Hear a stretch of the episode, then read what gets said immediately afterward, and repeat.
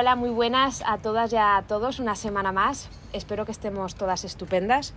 Mi nombre es Silvia y esto es el cantar del Miosex.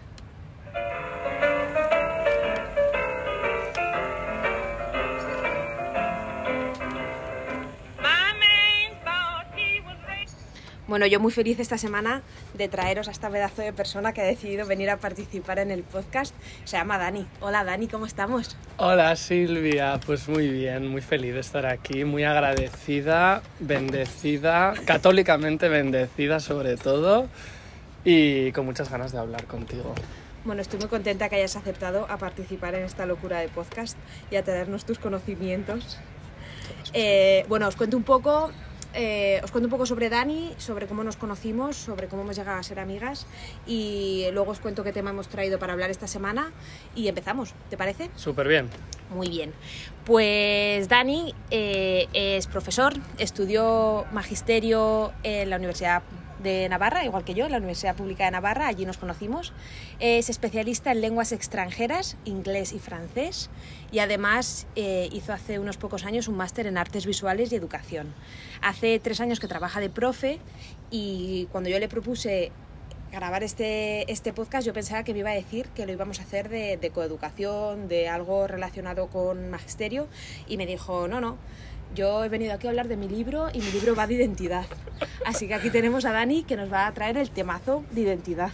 Pues así es, así es. Y cuántas cosas, ¿no? Has dicho y qué poco me siento ninguna de ellas. ¿Sí? sí. Y a mí también me pasa a veces que me describen y es como, sí, bueno, todo eso he hecho, pero igual tampoco soy yo. Es que este es el tema de hoy, querida. No sé si te das cuenta, pero venimos a hablar de identidad. Y a mí definirme me cuesta un montón.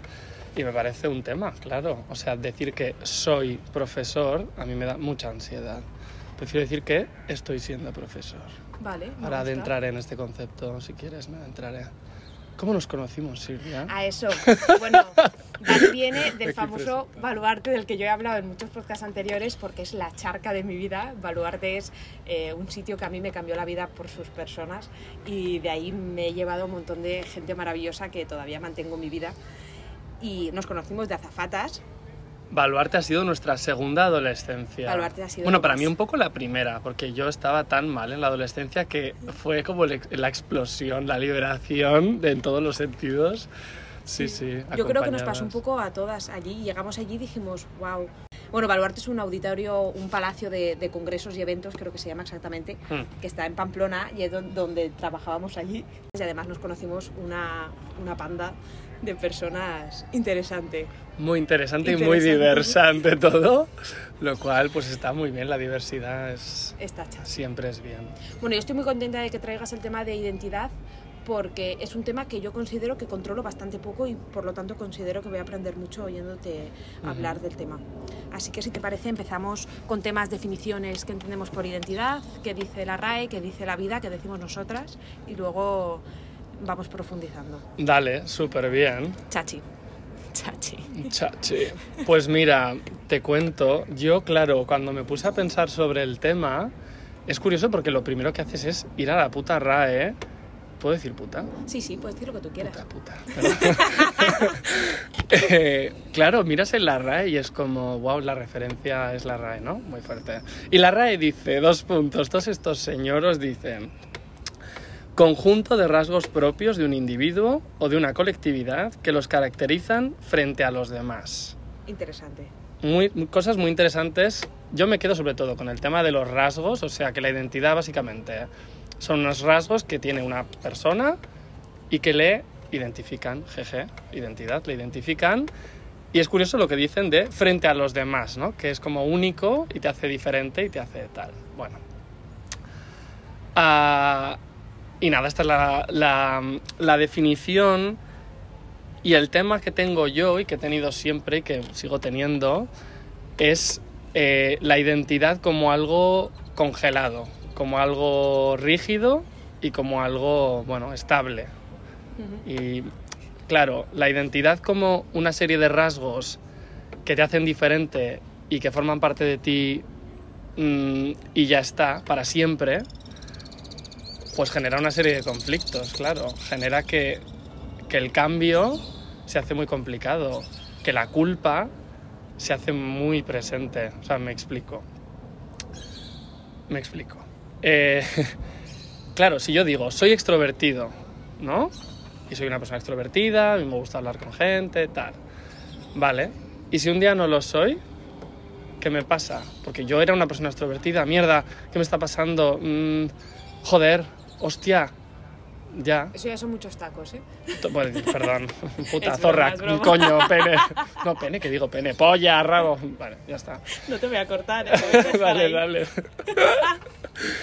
bueno, total, que, que claro, decir soy una cosa, ¿no? Soy extrovertido, soy buen hijo, soy buena madre, soy generoso, soy amigo de mis amigos, ¿no? Rollo Tinder, mm, Sí, sí, perfil sí. de Tinder, ¿no? O como ahora me has preguntado, ¿y tú cómo te quieres definir?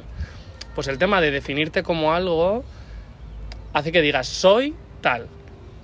Y para mí pues lleva mm, como inherente una condición de congelación, o sea, de, de rigidez.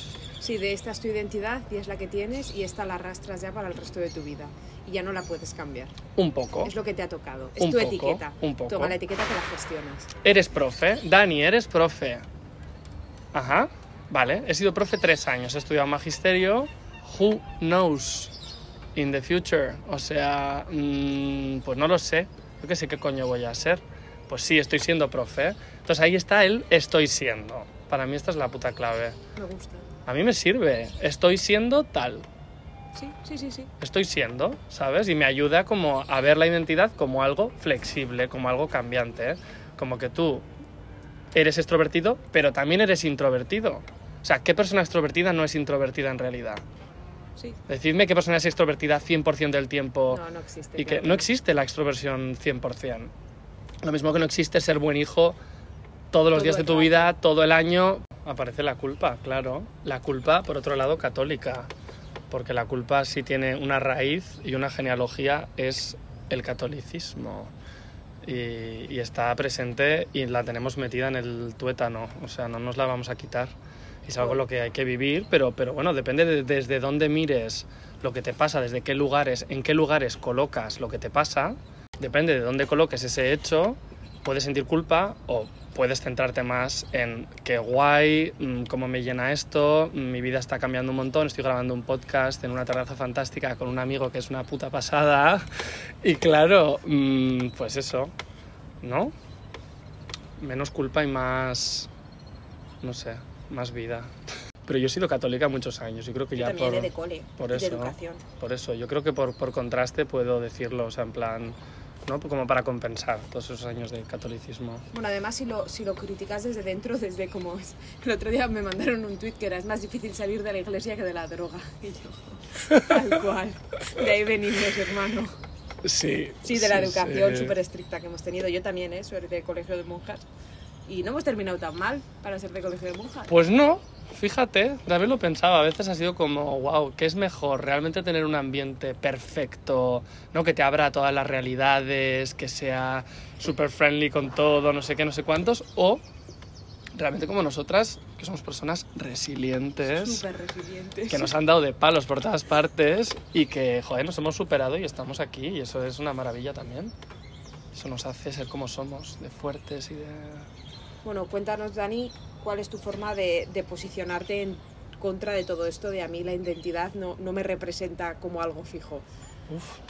Pues claro, para mí en mi persona es un conflicto que arrastro desde muy pequeño, yo creo, que era el tema de soy marica o no soy marica o qué me está pasando, ¿no? Porque a los 11 años de repente me empiezo a fijar en mis compañeros y, y es como, wow, no soy lo que los demás esperan que sea, ¿no? Mi identidad es un tema, es un tema de conversación, es un tema de conflicto en mi familia, en mi entorno, en la parroquia, o sea, mi, mi- mi entorno no era lo más, em, no sé, amable con el tema.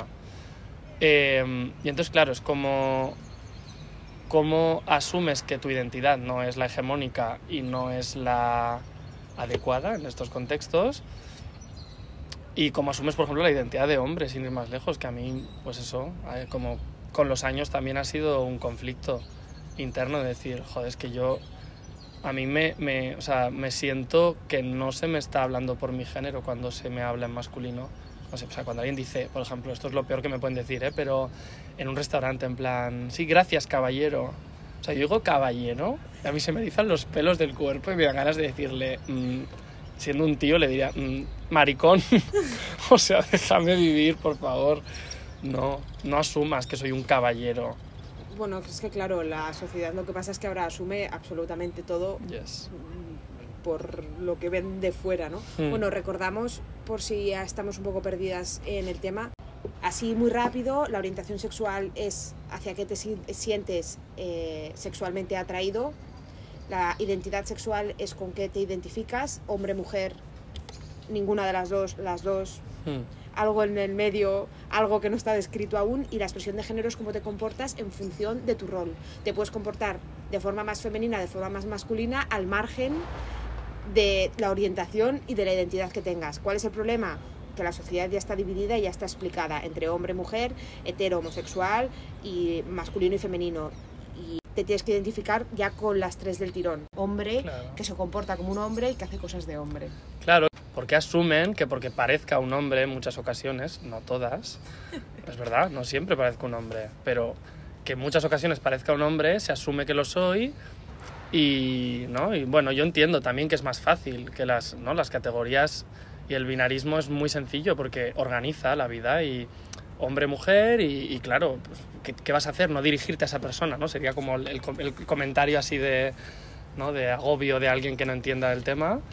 Y es como, bueno, pues hay que tener cuidado, yo diría, y escuchar. Yo diría que hay que tener cuidado y escuchar simplemente a las personas que te rodean. Y si alguien te dice, joder, pues no me siento identificado con esto y prefiero que me llames tal, por tal, el pronombre que sea, ¿no? Que te digan él o que te digan ella o que te diga ella, si es el caso, pues asumirlo y para adelante. Es como cuando alguien te dice que es trans, pues lo respetas, ¿no? Te- aunque parezca un hombre, está en transición y te está diciendo, soy una mujer, es que es una mujer, parezca lo que parezca, sea su expresión la que sea, lleve pantalones, falda, lleve la raya hecha o no, lleve el pelo largo o corto, es que no es relevante. Lo relevante es lo que esa persona te está diciendo sobre sí misma. Claro, y que bueno, que además tampoco está mal eh, caer en el error una vez, porque claro, no, mm, yo también entiendo que es muy complicado acertar siempre con todo el mundo y que hay muchas veces que tú te intentas acercar a alguien de forma amable y que ya desde el principio es como un, oye, mira, no, pero que no pasa nada, que puedes rectificar, que si tú un día te diriges a alguien como él y te dice, oye, mira, soy ella, esa persona no te va a cruzar de por vida porque le has ofendido, le has faltado el respeto. En general, eh, la gente escucha, la gente empatiza y tú siempre puedes recular y decir, vale, pues a partir de ahora ya está. Diferente, que también es importante expresarlo, ¿no? No dar por hecho que la- todo el mundo va a entender lo que estás sintiendo. A mí también me parece importante, a mí la gente que me viene me dice, oye, mira, yo me identifico con esto, o te importa no decirme esto, también expresarnos, ¿no? Lo que nos gusta, lo que Mm. nos gusta y cómo nos gusta que se refieran a nosotras mismas, que también está bien, que las dos partes Claro. pongan un poco de su parte para hacer un, un clima Claro. un friendly clima. Y yo, si puedo ir más allá, iría más allá aún, fíjate, que es actualizar la información.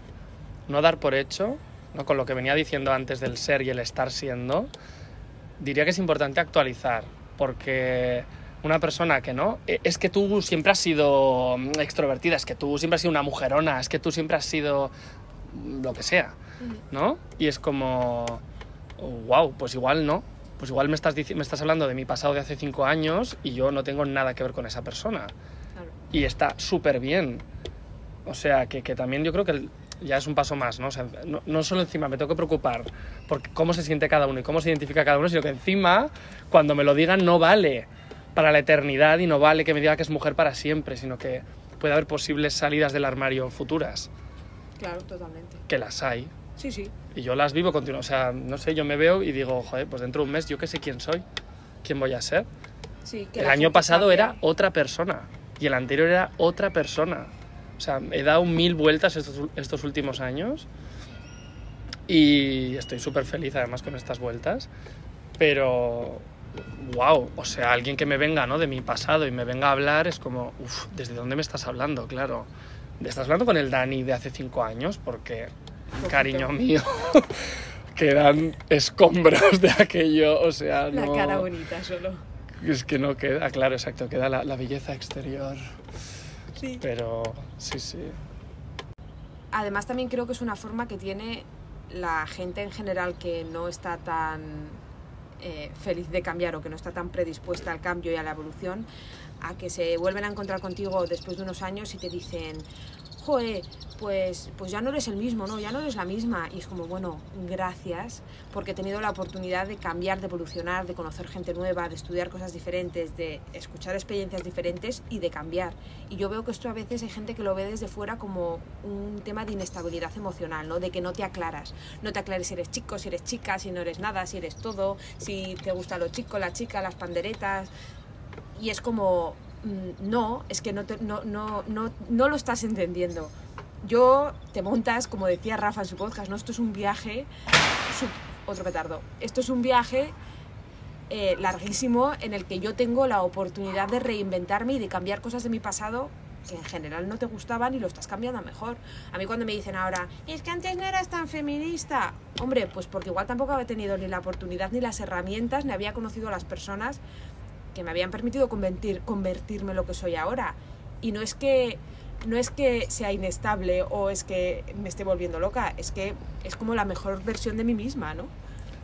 A ver, yo creo que también estamos hablando, o sea, totalmente de acuerdo, ¿eh? Con todo, mucho. Creo que estamos hablando de personas conservadoras. Creo que el conservadurismo es un tema que hay que incluir aquí, que es, claro, ¿quién no admite el cambio? ¿A quién le choca tanto el cambio? ¿A quién se le petan los esquemas? A quien no cambia. Sí, sí, sí, total. La persona que no cambia y que sigue siendo la misma persona que hace 10 años es la persona que te ve cambiar y se acojona. Total. Wow, ¿qué está haciendo esta persona? Wow, pero ¿cómo puede ser que, ostras, que va, no, que ha hecho esto, que ha hecho lo otro? Y yo estoy aquí siendo economista o abogado, llevo siendo abogado 10 años, que no pasa nada con los abogados, súper bien, y con los economistas, o peluquera. que os vaya súper eh, un beso para los economistas. Lo siento, lo siento, pero seguro que hay gente bajísima. Bueno, pero ¿sabes lo que te digo? Conservadurismo. Sí, total. Esto me pasa a mí cuando vuelvo a mi pueblo, que hay gente que está exactamente hmm. donde les dejé hace 10 años que me fui. Hmm. Y vuelvo y están en el mismo puesto de trabajo, viviendo en el mismo sitio, con la misma pareja, que, que repito, no está mal. Cada uno es feliz de la forma que puede, pero, pero tampoco está bien que ataquen al resto, ¿no? Que, joder, es que, que, inestable, que inestable eres. Yo no tengo una vida inestable, tengo una vida feliz y ya. Claro, ya. ¿por qué no podemos ver la identidad como algo cambiante? Como algo en un continuo devenir. O sea, continuamente estamos evolucionando y estamos cambiando y negarlo es una absurdez. Claro, lo que les pasa a esta gente es que luego acaba deprimidísima. Yo creo que también va muy ligado, o sea, como hablamos antes de la culpa. O sea, son personas que el conservadurismo lo que hace es esto, que estés congelado y que estés rígido en tu lugar. Y eres tal, y eres tal, y eres tal, y tienes tu casa, tus perros, tus hijos, ¿no? La vida establecida y todo rígido. Si algo se sale de esa vida rígida, te peta la cabeza. si tu vida rígida no, perdona, si tu vida rígida no, no, no funciona como debería funcionar, te sumes en una depresión profunda. Y así está la generación de nuestros padres. Regulinchi. Regulinchi. Sí, porque además, claro, esto de la identidad ya va ligado a muchas otras cosas, ¿no? Ya te identifican con hombre o con mujer mm, inamovible y ya tienes que ir con todos los roles y con todos los estereotipos que conlleva. Y si algo no cuadra ahí, panic attack. O sea, mm, nos volvemos locas. Hmm. Sí, sí, sí. A mí esto también me parece que es mucho más complicado, bueno, esto que dices del cambio, ¿no? De, de volvemos y está la gente igual que hace 10 años. También me parece complicado eh, reinventarte si te quedas siempre rodeado de la misma gente, ¿no? De los grupos de amigos, de gente que yo les conozco eh, fuera de su casa y cuando vuelven a su casa digo, ¿what?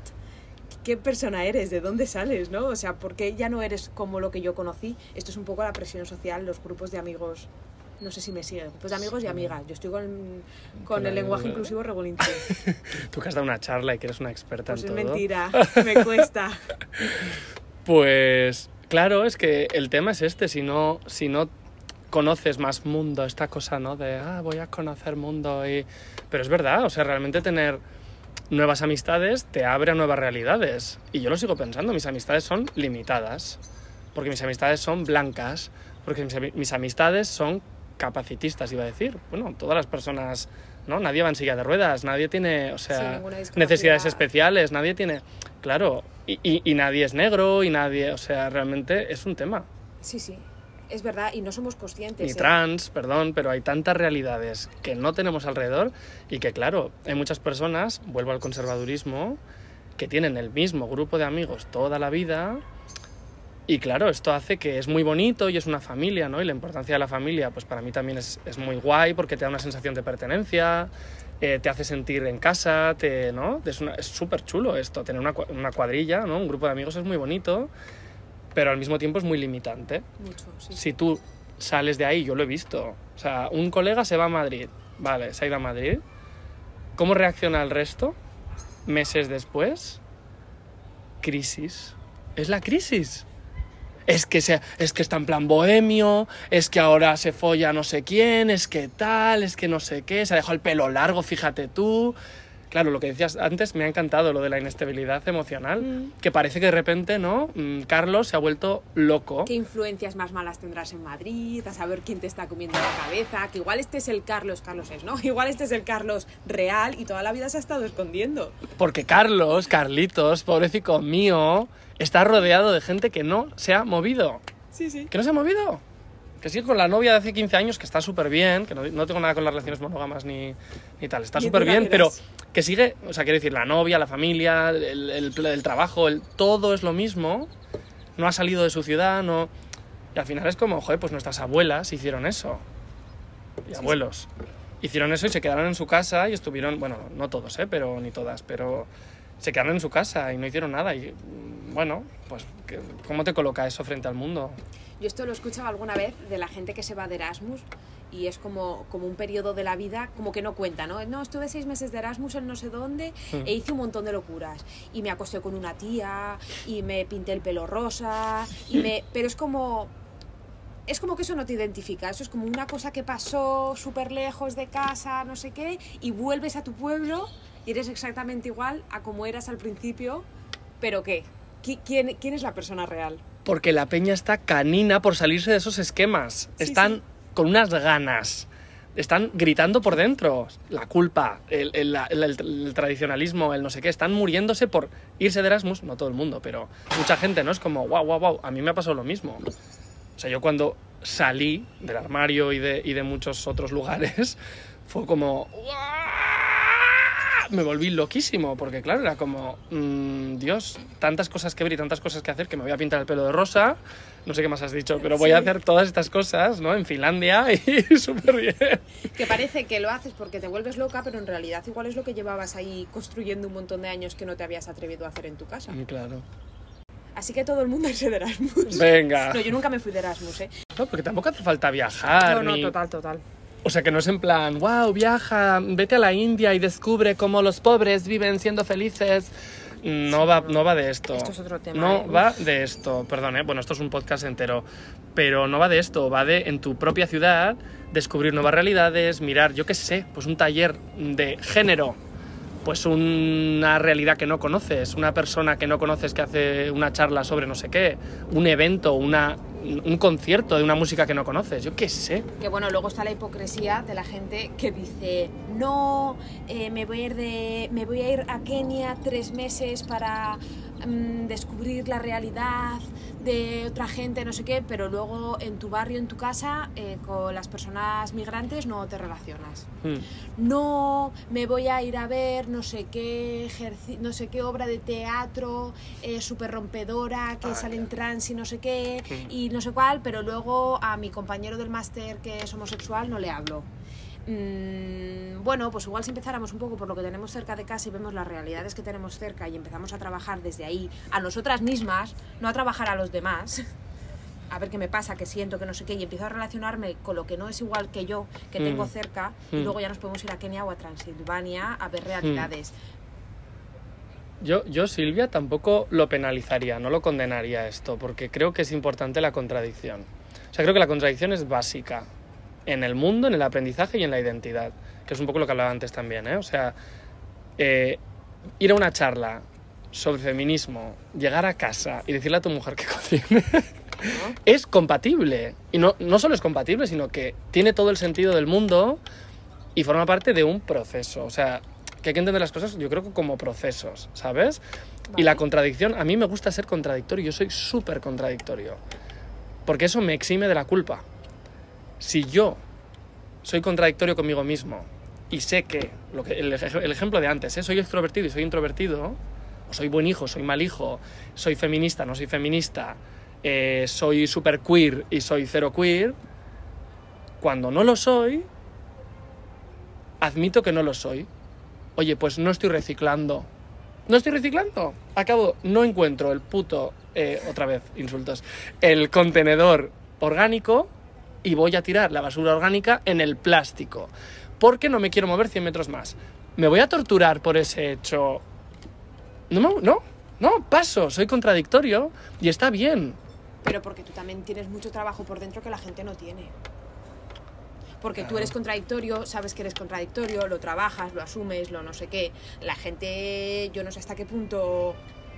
mm, La gente tiene procesos. Yo creo en esto. Los economistas también. Los economistas, bueno, un poco menos. Claro, la peña conservadora, sus procesos son más cortos, son más, están más limitados, realmente.